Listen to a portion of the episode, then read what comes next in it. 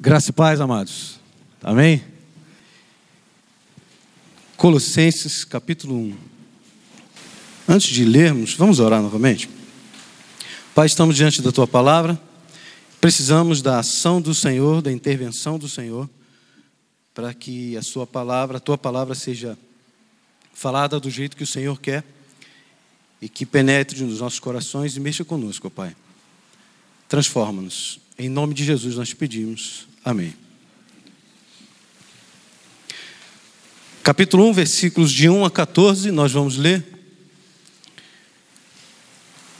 A palavra de Deus diz assim: Paulo, apóstolo de Cristo Jesus, pela vontade de Deus, e o irmão Timóteo, aos santos e fiéis, irmãos em Cristo que estão em Colossos. A vocês, graça e paz da parte de Deus, nosso Pai, e do Senhor Jesus Cristo. Sempre agradecemos a Deus, o Pai de nosso Senhor Jesus Cristo, quando oramos por vocês, pois temos ouvido falar da fé que vocês têm em Cristo Jesus e do amor que têm por todos os santos, por causa da esperança que está reservada a vocês nos céus, a respeito da qual ouviram por meio da palavra da verdade o Evangelho que chegou até vocês. Por todo o mundo, este Evangelho vai frutificando e crescendo, como também ocorre entre vocês desde o dia em que o ouviram e entenderam a graça de Deus em toda a sua verdade. Vocês o aprenderam de Epáfras, nosso amado cooperador, fiel ministro de Cristo para conosco, que também nos falou do amor que vocês têm no Espírito. Por essa razão, desde o dia em que ouvimos, não deixamos de orar por vocês e de pedir que sejam cheios do pleno conhecimento da vontade de Deus com toda a sabedoria e entendimento espiritual. E isso para que vocês vivam de maneira digna do Senhor e em tudo possam agradá-lo, frutificando em toda boa obra, crescendo no conhecimento de Deus e sendo fortalecidos com todo o poder, de acordo com a força da sua glória, para que tenham toda a perseverança e paciência com alegria, dando graças ao Pai que nos tornou dignos de, de participar da herança dos santos no reino da luz. Pois ele nos resgatou do domínio das trevas e nos transportou para o reino do seu Filho amado, em quem temos a redenção, a saber, o perdão dos pecados. É uma palavra maravilhosa e só para a gente poder entender um pouquinho esse contexto, tudo isso que envolve, a gente precisa lembrar de que Paulo estava preso em Roma quando escreveu essa carta. Paulo estava numa espécie de prisão domiciliar e ele ficou preso por dois anos, como está relatado lá em Atos capítulo 28, versículo 30 e versículo 31. Durante esse tempo, ele recebeu a visita de Epáfras. E a gente percebe essa, essa, a gente nota, a gente tem conhecimento dessa visita quando a gente lê Filipenses, capítulo 1, ou Filipenses, versículo 1, versículo 2, versículo 23, também o próprio versículo é, 14 do capítulo 4 de Colossenses e também o versículo 17 do capítulo 4 também. Por que, que eu não estou lendo esses versículos? Né? É porque assim, tem tanta coisa para a gente falar nos versículos que nós lemos. É, se os irmãos quiserem anotar esses versículos ou quiser que eu passe esses versículos depois, eu posso passar sem problema nenhum. Então, nessa visita de Epáfras a Paulo, na, naquela prisão domiciliar, ele foi contar para Paulo sobre um estranho ensinamento que estava chegando, que estava ameaçando a igreja de Colosso. Então, lembrando, Epáfras era um discípulo de Paulo, Epáfras era de Colossos, e Epáfras foi pedir socorro a Paulo. Paulo, está chegando os ensinos, algumas situações, alguns é, ensinos realmente lá na igreja, entre os irmãos da, da cidade de Colosso, e eu não estou sabendo lidar bem com aquela situação. Me socorre, me ajuda. Então, esse é o contexto da carta. Logo, Paulo estava naquela prisão, inclusive com o próprio Epáfras. Paulo escreveu uma carta para os irmãos de Colosso. Tudo bem até aqui? Então, o propósito da carta era refutar então as heresias que estavam sendo ensinadas, ou melhor, que estavam chegando da igreja de Colosso. E Paulo, para refutar esses ensinos errados, A palavra de Deus é, é incrível. Paulo destaca a pessoa de Jesus Cristo. Paulo destaca quem ele é e a suficiência da obra de Cristo. Que simples. Absolutamente simples. Paulo destacou, Paulo falou durante a carta, fala durante a carta todo, principalmente o capítulo 2. Ele vem relatando, ele vem falando exatamente quem é Cristo. Ele vai falando do evangelho, ou seja, a obra de Cristo, o que Cristo fez. E aí ele ele diz que essa obra, e Cristo, obviamente, a obra e Cristo são suficientes para a vida. Suficiente para a vida. E ele escreve então essa carta para os irmãos. Antes, da, antes de Paulo começar a ensinar, falar sobre Cristo, né, é, é, Paulo ressaltou como ensino verdadeiro, de fato, o Evangelho. Só que ele ressaltou esse ensino de uma forma muito prática. Ele chegou para os colossenses e falou assim: Olha, vocês querem entender exatamente o que eu quero falar? Olha o que aconteceu na vida de vocês. Os irmãos vão perceber, os irmãos podem perceber durante esse, esse, o capítulo 1 até o versículo 14, pelo menos, que Paulo vem ressaltando quem são os colossenses, e, alguma, e a oração que Paulo estava fazendo para eles também. Nessa, nessa, nesse argumento, nessa colocação de Paulo, pode parecer absolutamente simples e natural, igual talvez das outras cartas, mas não era bem assim. A gente vai poder ver identificar bem isso. Então, o que nós vamos ver hoje, o que o Senhor quer falar aos nossos corações hoje é que o Evangelho é suficiente para resgatar o homem das trevas, transformar a sua vida e o conduzir a uma vida que agrada ao Senhor, dando bons frutos.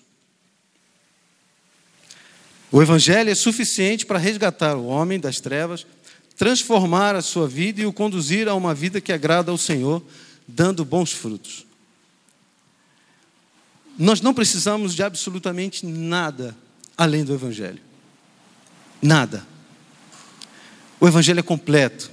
O Evangelho realmente é suficiente. Se você está preocupado com alguma outra coisa, pense no Evangelho, pense naquilo que Cristo fez por você. E a gente vai ver um pouco mais detalhado durante os versículos. Por exemplo, nos versículos 1 e versículo 2 de Colossenses, né? Eles dizem assim: Paulo, apóstolo de Cristo Jesus, pela vontade de Deus e o irmão Timóteo, aos santos e fiéis irmãos em Cristo que estão em Colossos. Interessante que Paulo, assim como em algumas outras cartas, Paulo diz que ele era apóstolo, em algumas outras cartas falam isso. Mas nesse, nessa carta especificamente é muito importante declarar isso, porque quem estava falando aqui, quem estava escrevendo essa carta, foi alguém que esteve com, com Jesus, foi ensinado diretamente por Jesus, e ele era, assim, um apóstolo de Deus pela vontade de Deus e não pela vontade dele. Ou seja, diferente daqueles outros que estavam levando os ensinos errados para a igreja, para os irmãos de Colosso, Paulo não. Paulo era alguém de Deus que recebeu de Deus, de Cristo, os ensinos. Então, Paulo estava autenticando, deixando bem claro quem é que estava ensinando.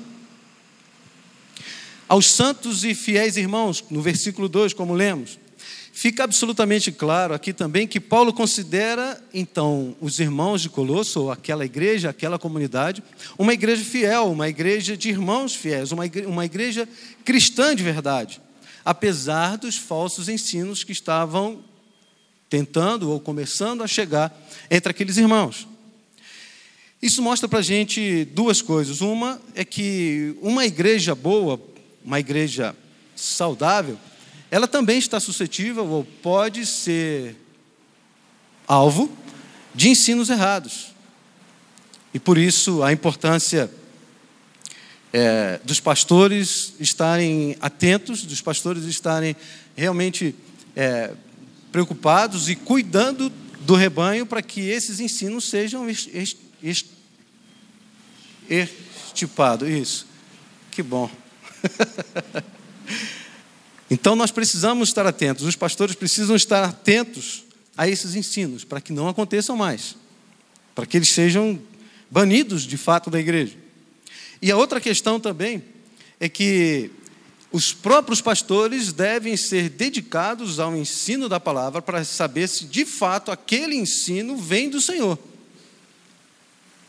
É muito interessante Epáfras, um discípulo de Paulo, é, ele poderia imaginar assim: deixa comigo, que agora eu dou conta, eu vou cuidar da igreja, e eu sei o que estou fazendo, e vai levando e conduzindo aquela igreja. Mas Epáfras, com muita humildade, com muita consciência de que ele realmente não tinha todo o domínio, todo o conhecimento, ele foi lá e procurou Paulo. Isso também deixa claro para a liderança, para nós pastores, que nós devemos buscar, sim, auxílio em pessoas e na própria palavra, sem dúvida nenhuma, para saber exatamente o que tem chegado à igreja. É interessante que vocês podem pensar assim, poxa, mas é, se só quem ensina na igreja, se só quem está pregando na igreja são os pastores, como é que esses ensinos vão chegar na igreja? Como é que esses ensinos errados vão chegar na igreja? Irmãos, pequenas conversas de pessoas mal intencionadas pode contaminar o rebanho todinho.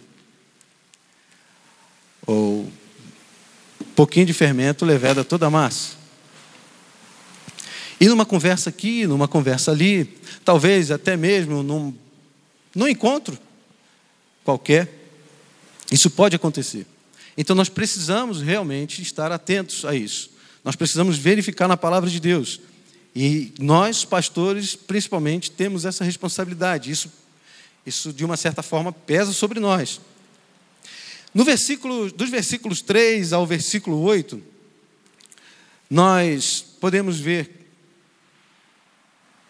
de uma forma muito, muito maravilhosa como Paulo agradece é, a Deus pelas vidas transformadas dos colossenses. E aí ele começa, então, sempre agradecemos a Deus, o Pai de nosso Senhor Jesus Cristo, quando oramos por vocês, pois temos ouvido falar da fé que vocês têm em Cristo Jesus e do amor que tem por todos os santos. Paulo então recebe, como que Paulo recebe essas informações? Lembrando, Epáfras estava lá com Paulo, lá na cadeia, estava passando uns dias com ele lá, e Epáfras falou isso para eles. Então, quando Paulo ouviu, como eram aqueles irmãos, Paulo ficou agradecido ao Senhor. Paulo louvava o Senhor de fato por aquelas vidas. E interessante que ele louva ao Senhor é, especificamente por três, por três coisas, por três questões. Paulo, é, Paulo, nesse momento, irmãos, ele não estava orando por uma igreja que ele plantou. Que fique claro isso também. Paulo não estava orando por uma igreja que ele havia passado por uma cidade, plantou a igreja, deixou Epáfras e saiu e foi para outra. Não, não era essa a situação. A situação foi que Epáfras ouviu de Paulo, possivelmente em Éfeso, e Epáfras foi lá e iniciou aquela igreja em, Colossos. Então Paulo não estava orando, entre aspas, por uma igreja dele. Isso também nos dá uma, uma noção, e, e Paulo nos dá um exemplo de, de humildade, de tranquilidade, vendo o reino de Deus como todo, não como uma igreja de fulano ou igreja, igreja de ciclano, não. Paulo estava orando pelo povo de Deus. Paulo estava agradecendo ao Senhor pelo povo de Deus.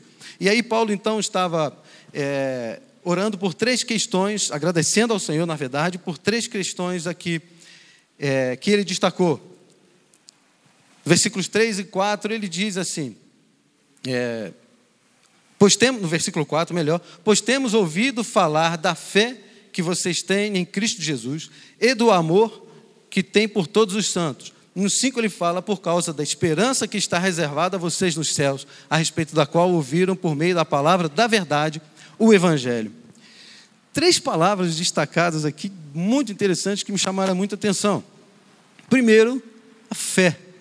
Paulo estava agradecendo ao Senhor pela fé dos colossenses, dos irmãos colossenses.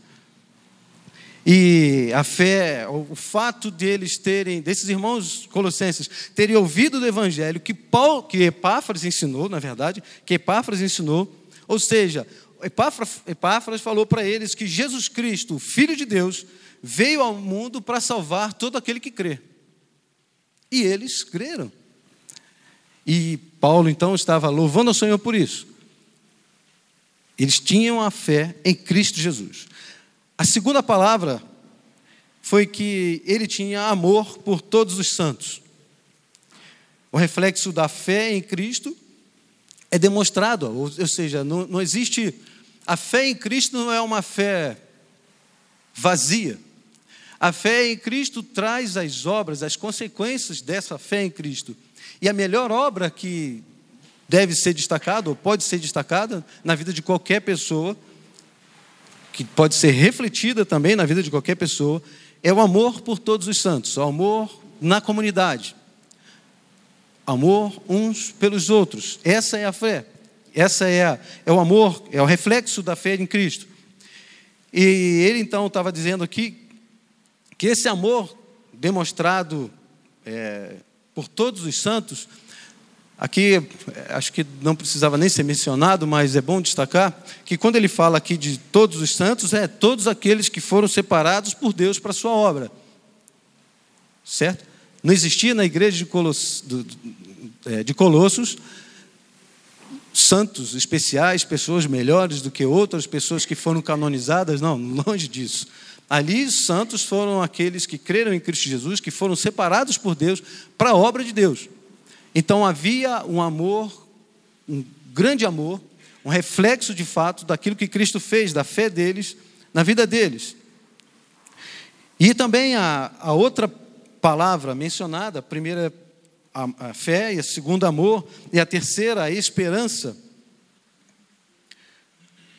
Está escrito lá no versículo 5: por causa da esperança que está reservada a vocês nos céus, a respeito da qual ouviram por meio da palavra da verdade o Evangelho. Eu não sei vocês, mas quando eu bati o olho nisso aqui, eu falei assim: peraí, eu, eu já vi essa tríade aqui em algum lugar a fé, a esperança e o amor.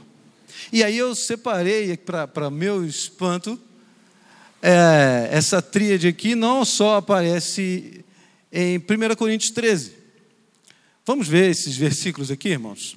1 Coríntios 13, 13 diz: Vamos ler juntos?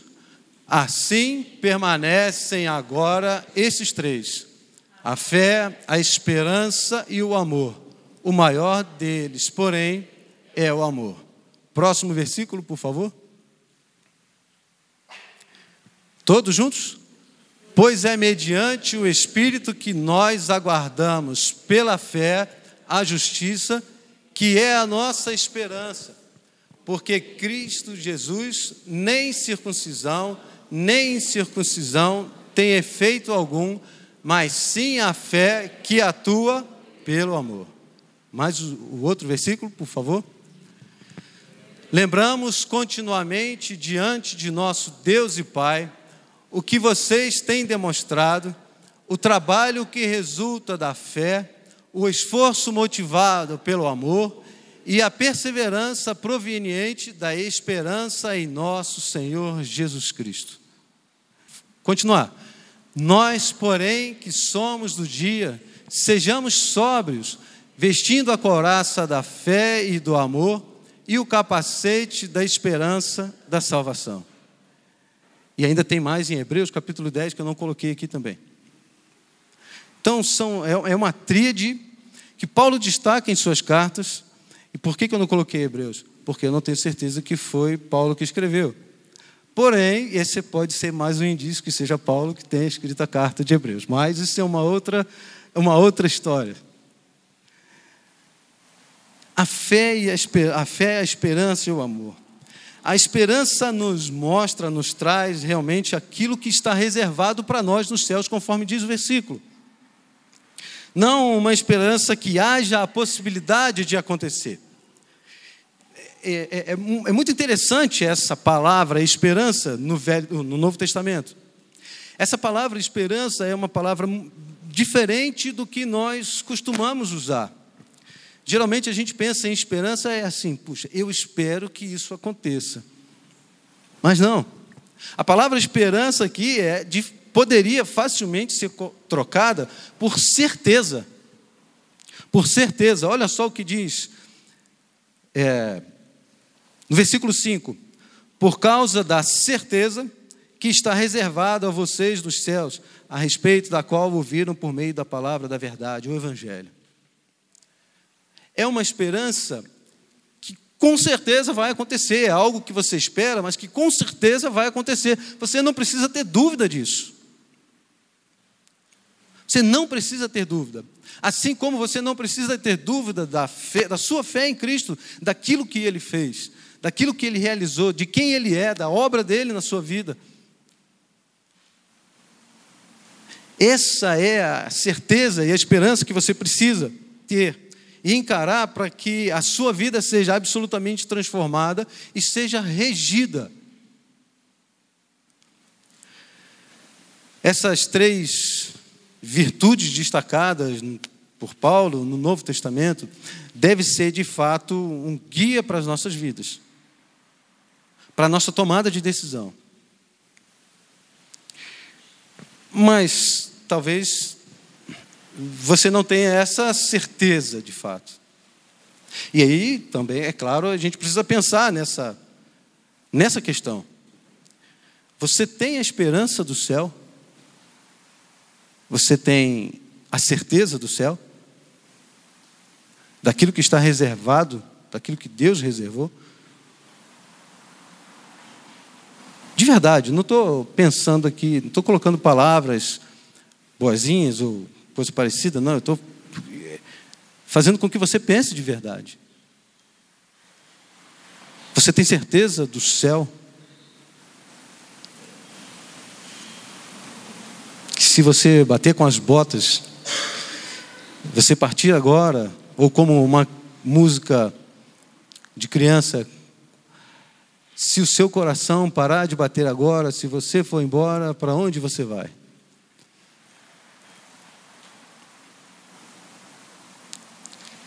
É uma pergunta simples, mas que deve fazer de fato a gente pensar se de verdade eu tenho essa esperança ou essa certeza que a palavra nos fala. A segunda questão que deve nos fazer pensar é: se não tem essa esperança, assim como os irmãos colossenses têm, que a palavra de Deus está dizendo aqui, é, você pode ter. Se você não tem ainda, você pode ter. Por que, que você pode ter? Porque a sua fé ou a certeza, aquilo que te move, aquilo que vai levar você para o céu, não está naquilo que você faz, mas naquilo que Cristo fez. E aí, mais uma vez, ressaltando o Evangelho e Cristo como o centro, por, com, numa fé baseada na verdade do Evangelho, como diz o versículo 5. Por causa da esperança que está reservada a você nos céus, a respeito da qual ouviram por meio da palavra da verdade, o Evangelho então não é uma esperança, não é uma certeza baseada naquilo que você faz, mas naquilo que Cristo fez. Sem merecimento seu ou meu. E a outra questão que a gente precisa pensar nessa questão da esperança também é se, se você tem essa esperança, glória a Deus, aleluia por isso.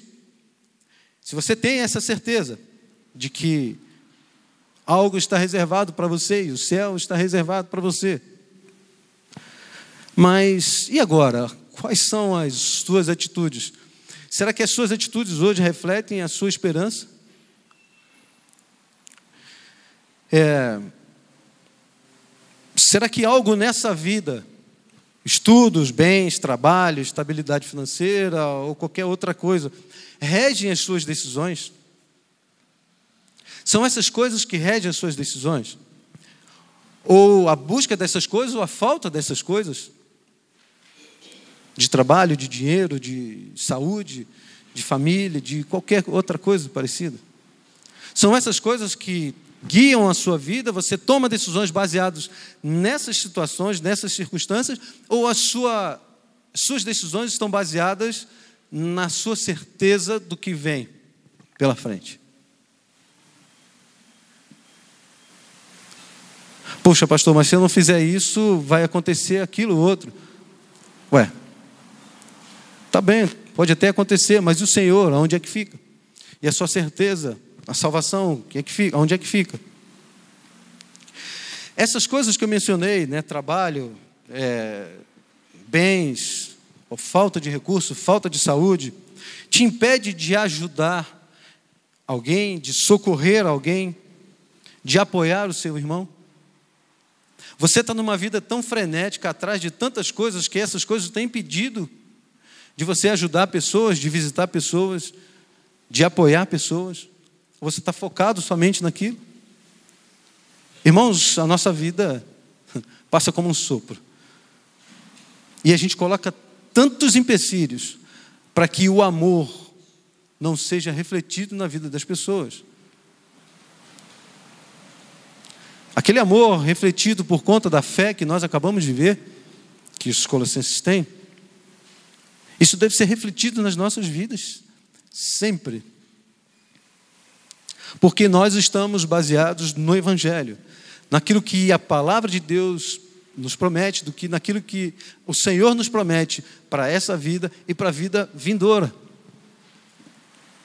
Não, não deve ser o que nos rege as coisas desse mundo. O amor precisa ser refletido, precisa ser posto em prática, senão não é amor. Se o Senhor dissesse apenas, se o nosso Deus e Pai dissesse apenas que nos amasse, né? É, é, que nos amava, né? Eu amo o mundo.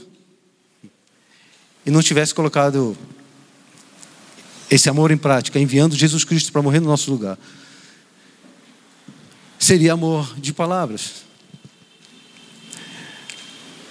E o que, que tem regido a sua vida para que o amor de Cristo não seja refletido na sua vida, na vida dos outros irmãos?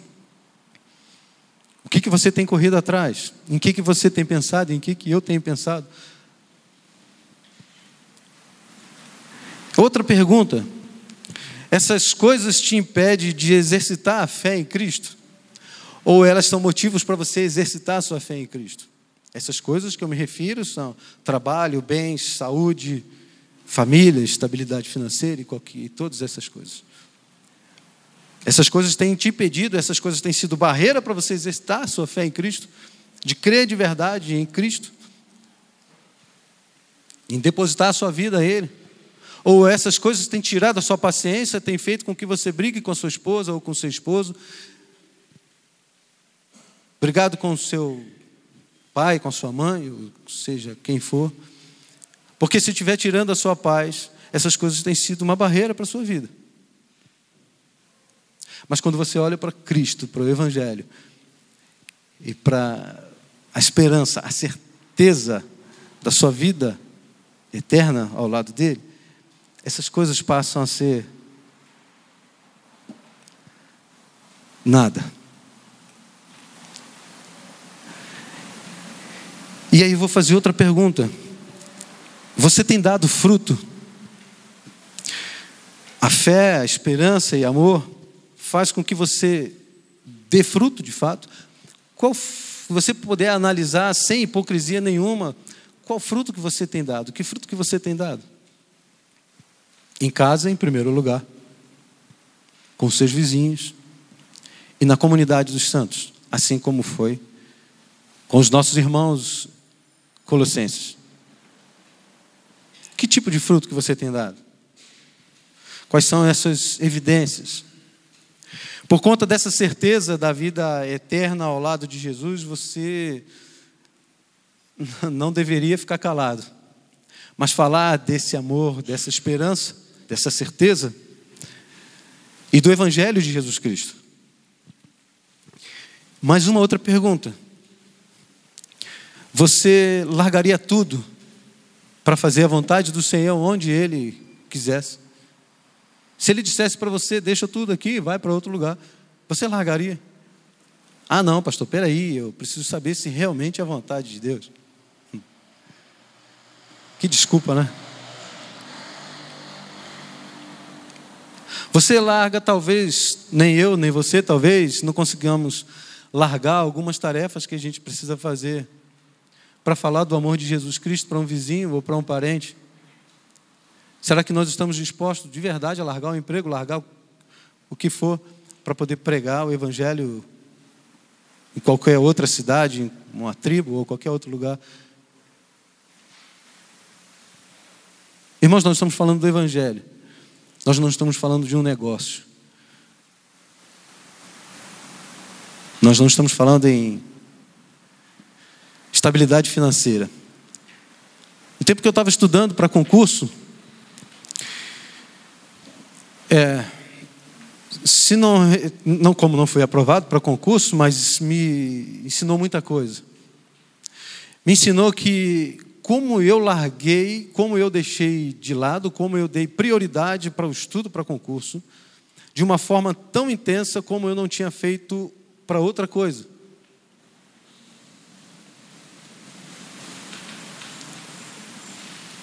Ou seja, quando a gente quer, a gente arranja tempo. Quando a gente entende que aquilo é importante, a gente arranja tempo e a gente faz aquilo que é importante. E eu louvo ao Senhor, não foi um tempo perdido. Ah, não estudei, estudei, estudei, não passei. Tá bom, não passei. Mas o Senhor me ensinou que eu preciso me dedicar às coisas dele, a fazer a vontade dele, ter os meus olhos voltados para o Evangelho, ter os meus olhos voltados para a certeza que um dia eu vou estar com ele eternamente. E que eu preciso falar do, do amor dele para as pessoas. E que não existe nada, absolutamente nada, comparado com a palavra dele. E que também existem pessoas em todo mundo que precisam do Evangelho. Pessoas que nunca ouviram da palavra de Deus. E nós precisamos trabalhar para que essa palavra chegue a esses lugares também.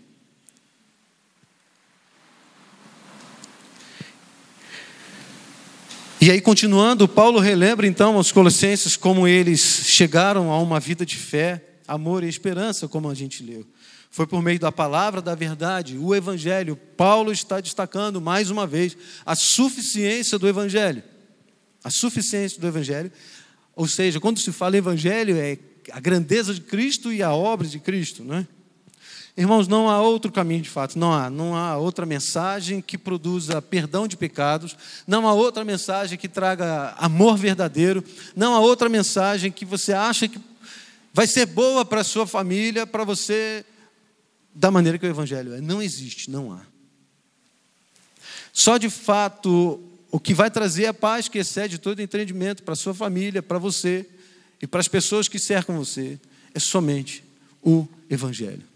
Cristo e sua obra.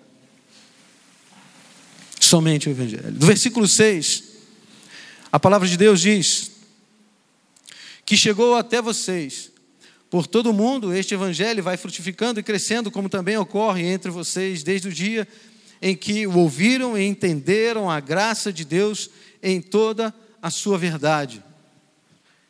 É claro que Paulo está usando aqui de uma hipérbole, né? Quando Paulo está dizendo que a mensagem chegou a todo mundo, não. Claro que não é a todo mundo, porque Paulo estava preso ainda em Roma e ele ainda queria chegar à Espanha, onde o evangelho não tinha chegado.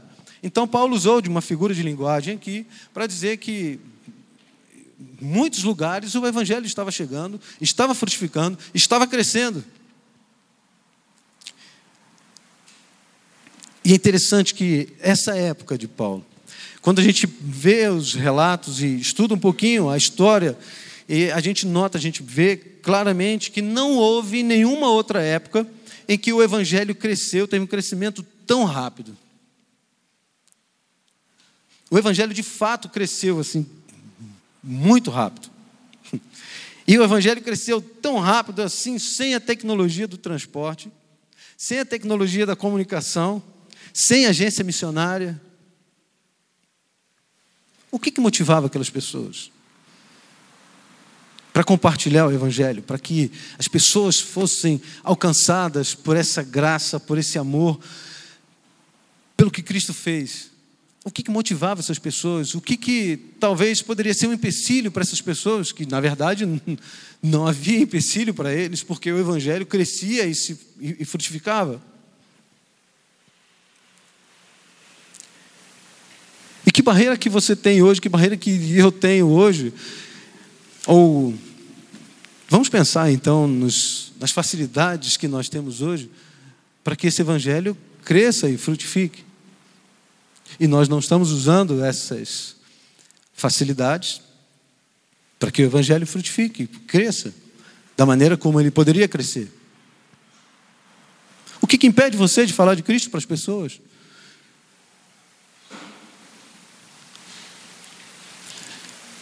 Impede talvez seja uma esperança, uma provável vinda de Cristo, uma provável mansão celestial? Ou é a certeza que vai motivar você, que vai me motivar a falar de Cristo para as pessoas? No versículo 7 a gente vê que Epáfras, é, Epáfras foi quem ensinou o evangelho, como a gente viu, como a gente leu anteriormente. Vocês aprenderam de Epáfras, nosso amado cooperador, fiel ministro de Cristo para conosco. Foi Epáfras. E mais uma lição maravilhosa de Paulo aqui, é, aos pastores e aos queridos que é, não devem tratar os outros como um rival, ou deve ter ciúme, qualquer coisa parecida, mas. É, e Paulo também não se via como superior a Epáfras, mas Paulo via como Epáfras como um conservo, como alguém igual, colega de ministério, alguém que fazia junto a vontade de Deus. Dos versículos, no versículo 8 diz que também nos falou do amor que vocês têm no Espírito. Então, mais relatos de Epáfras a Paulo. No versículo 9 diz: Por essa razão, desde o dia em que ouvimos, não deixamos de orar por vocês, de pedir que sejam cheios do pleno conhecimento da vontade de Deus.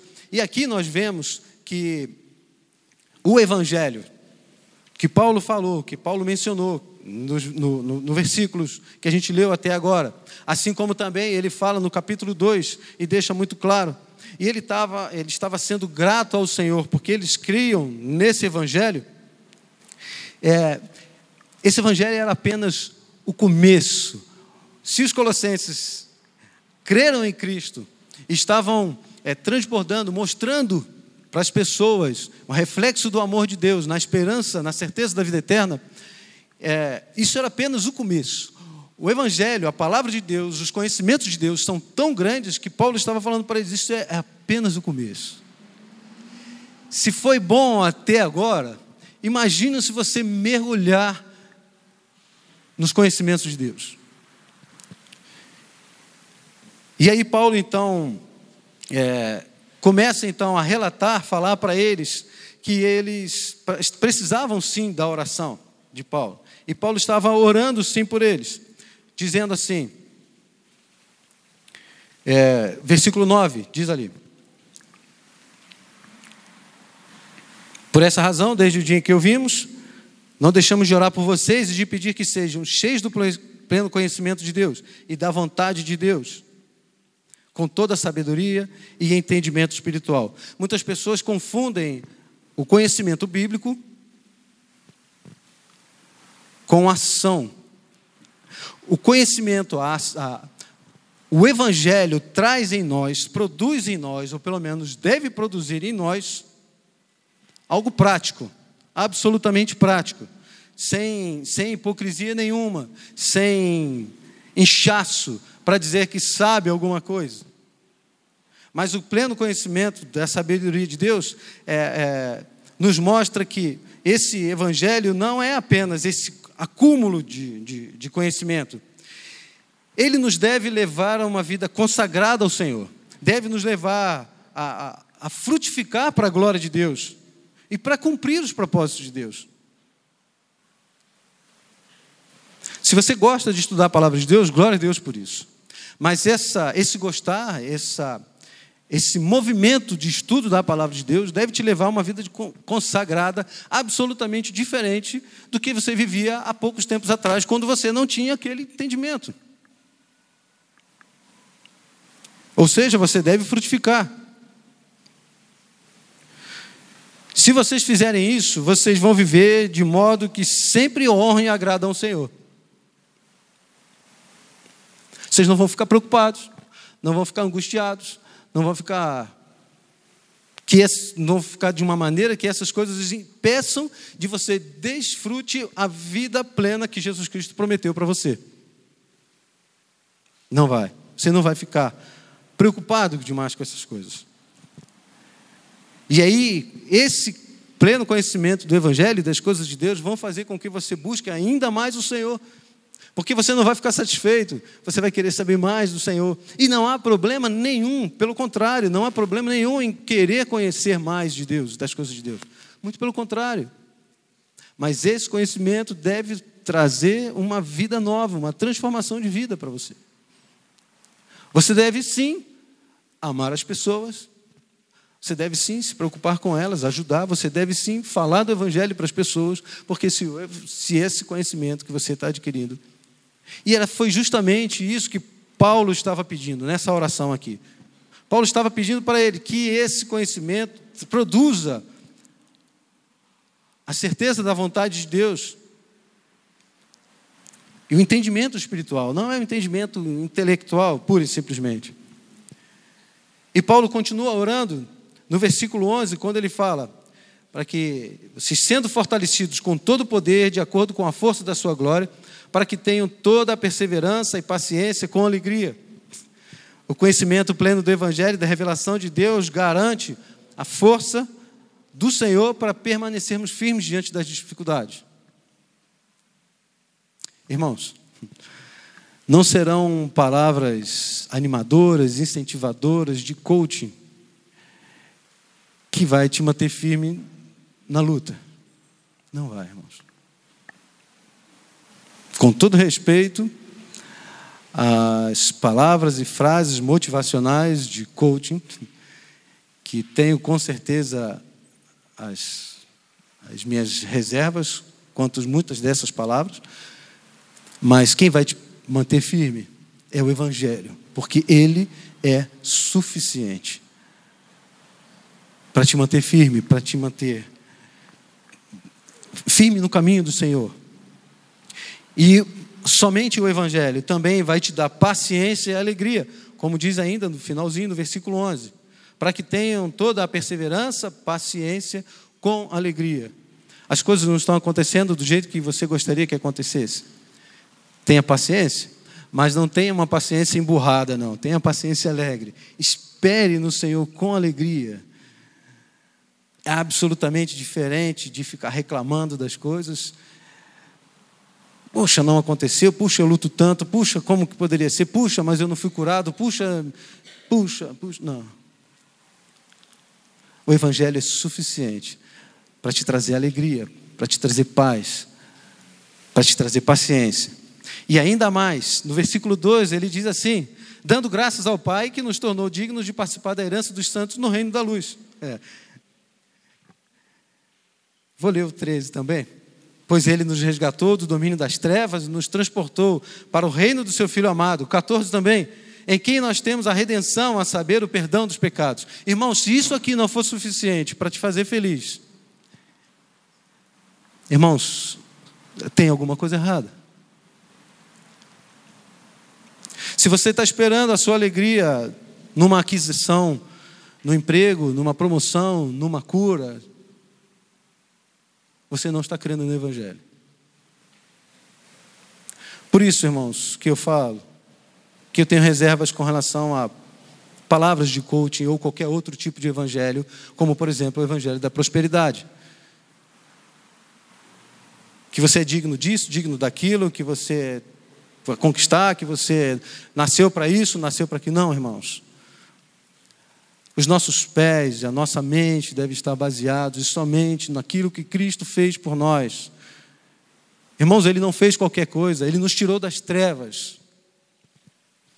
Nós estávamos perdidos, nós não íamos ter uma vida eterna ao lado dEle. E Ele graciosamente, bondosamente fez isso por nós. Se isso não alegra o seu coração, meu irmão, Esquece, porque nada nesse mundo vai te trazer alegria. Você vai viver atrás de coisas e nada vai te trazer alegria. Absolutamente nada. Cristo, o amado de Deus, nos libertou mediante um pagamento de resgate. Isso foi a redenção de Cristo. Ele pagou o preço que nós não tínhamos condições de pagar a sua morte. E somente o Evangelho realmente transforma vidas. Assim como transformou dos Colossenses. Somente o Evangelho nos conduz e nos mantém no caminho que agrada ao Senhor. Somente o Evangelho. Outra questão que a gente precisa parar e pensar é o seguinte, concluindo, né? Assim como Epáfras foi usado por Deus para levar o evangelho para aquela cidade, uma cidade esquecida, uma cidade pequena, uma cidade sem grande proeminência. Mas assim como Epáfras foi usado por Deus para levar o evangelho, seja você usado por Deus para levar o evangelho para outras pessoas. Somente o Evangelho pode, de fato, nos manter de fé, de pé, diante das lutas externas e internas. Eu acho, irmãos, que as lutas internas são piores do que as externas. Só Deus sabe o que você passa, o que passa na sua mente. Quais são as suas lutas, talvez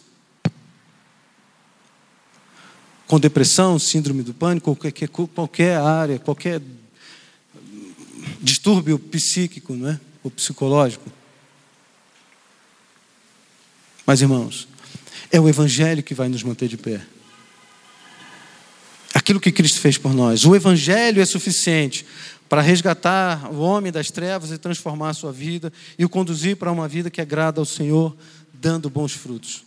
Irmãos, nesse Nesse versículo, nós paramos aqui no versículo 14 e eu encorajo os irmãos a lerem todo o livro de Colossenses, toda a carta de Paulo aos Colossenses. Os irmãos vão poder ver como Paulo exalta o Senhor no capítulo 2 de uma forma assim maravilhosa. E os irmãos vão poder entender mais ainda aquilo que eu estou falando. Que a graça e o amor do Senhor possa nos abençoar, falar aos nossos corações, nos encorajar, nos dar fome e sede pela palavra, para que a gente possa crer em Cristo de uma maneira verdadeira e intensa, para que o amor refletido por Cristo possa ser refletido nas nossas vidas, em nossa comunidade, na vida de outras pessoas, baseado na fé, baseado na certeza da nossa vida eterna ao lado de Cristo. Amém, irmãos? Que o Senhor nos abençoe.